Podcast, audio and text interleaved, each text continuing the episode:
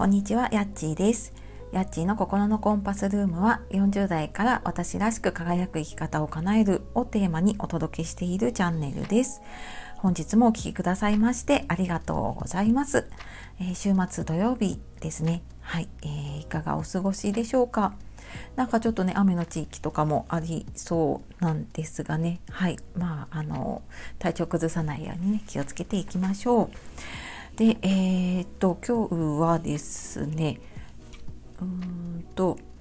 信用貯金とはっていうことで、えー、スタイフのね、配信者さんでもある青星さんが強調で出された Kindle 本えー、異なり合う力が最強の武器になるという本をちょっとまあ遅ればせながらなんですけれども、まあ、あの読み終わったのでちょっとその感想とあとまあそこからね考えた、まあ、私のその信用貯金っていうことをねお話をしようかなと思います。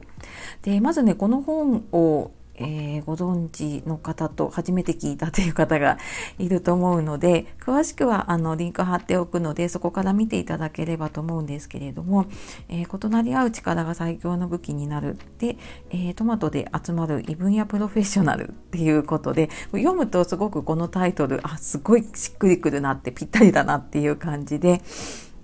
あの読ませて いただいたんですけれどもあのイートノートという名前でね活動されていてであの音声配信もねされてましたけれども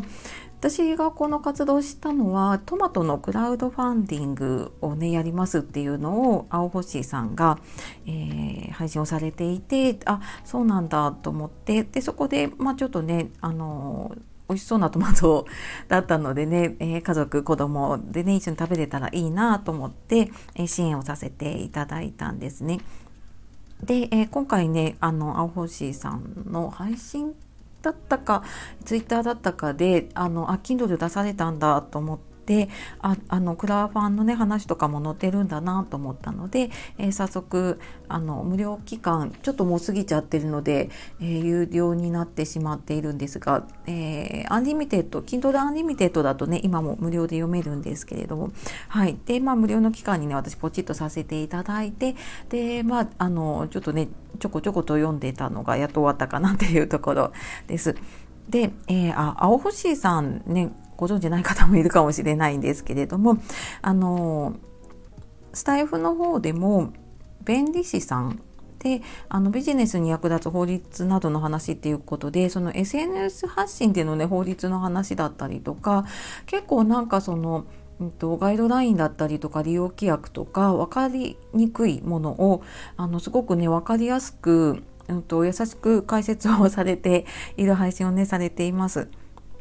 で、えーと、ちょっと本の話に戻るとその本の中で、えーと、第1章第2章第3章第4章まであるんですけどそれぞれあの1章2章3章を3人の方それぞれ担当されていてで第1章が「面白がり力」っていうのを三宅さんが書かれていてで第2章「深掘り力」っていうのを農場人さんが書かれてで第3章「信用貯金力」っていうのがえー、この青星さんがね書かれていて第4章の「桃太郎力」っていうのがそのクラウドファンディングのね話を書かれていてこれなんかあの私は最初その第3章ね青星さんのところが気になったので最初に読んだんですけれどもあの投資で読むと、まあ、さらになんか理解が深まるしうんとこれなんか仕事だけじゃなくてなんかいろんなことその人間関係だったり自分の生き方だったりとかなんかそういうのにもつながるなと思いながらね読ませていただきました。でまあそれぞれの力もだしあとなんかそのネーミングっていうのもすごく大事だなと思って なんかそのイートノートさんの活動のね名前だったりとかそのなんとか力っていう付け方桃太郎力ってすごい面白いなと思ったんですけどねうんなんかそれぞれのネーミングの付け方がねすごくあの面白いしなんかそういうビジネスだけじゃなくてエンタメの力ってねすごく大きいんだなっていうのをね感じました。であのその第3章の方ね信用貯金力の方で青星さんがね信用貯金の話とあとそこにその音声配信の話。でスタンド FM のね話が結構出てきていてでその信用貯金をするためにね音声配信を、まあ、やってない方はね始めてみるといいし始めたばかりの方はこんな風にしてみるといいですよっていうのを、えー、結構ね詳しく書いてくださってていますね。その始めたばっかりの方でも多分ずっと配信している方にとってもすごく大事な話だなと思いました。であの青星さんが実際にその信用貯金のためにというかねを考えてやっているそのどうやってコメントをしていたらいいかとか、うんと、どんなコンテンツを配信したらいいのかとかあと何か応援する時にはね例えば告知を手伝うとかねそういう時にはなんかどんな風に応援をしたらいいのかっていうのもちょっといくつかのパターンとかでね書かれていたりとかするので、えー、音声配信している方にはねすごく役立つ内容かなって思います。であの私がねすごく、うんと読んでて、まあ、心に残ったのは、まあ、そのやりたいことのね実現はやっぱ人とつながることが必要不可欠っていう話とあとはあのどうしたら人が喜ぶかっていうのをね考えて行動するって、まあ、それがあの信用貯金だよっていう話なんですけれどもなんかそこにすごくなんか私はぐさっというか あのちょっとなんかドキッとしたところがありましたね。うん、なんかこれをすごく意識していたところもあって時期もあったんですけれどもちょっと最近本当に自分のこといっぱいいっぱいでここが抜けてたなと思ったので、えー、ちょっとですねあの早速アウトプットを兼ねてこの配信をねしてみたところです。でうんなんか本当に星さんあ青星さんねそういうのを考えてうんなんか心から本当にうん人を喜ばせるというか相手を思っているからこそできることなんだなって思ったしなんか今まで何度かねこうつながらせていただいていてでなんか本当にすごい何て言うのかな。さらっとそういうことができる方だなって思っていて。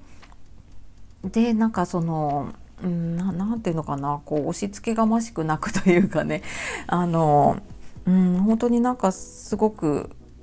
クラファンやった時にもねあの音声でお返しというかねメッセージを送ってくれたりとか、うん、本当になんかすごく相手のことを考えていろいろやってるんだなっていうところは、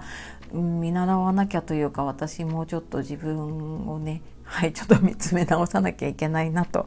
思ったところで本当にあの勉強になりました。はい、よかったらねあの読まれてみると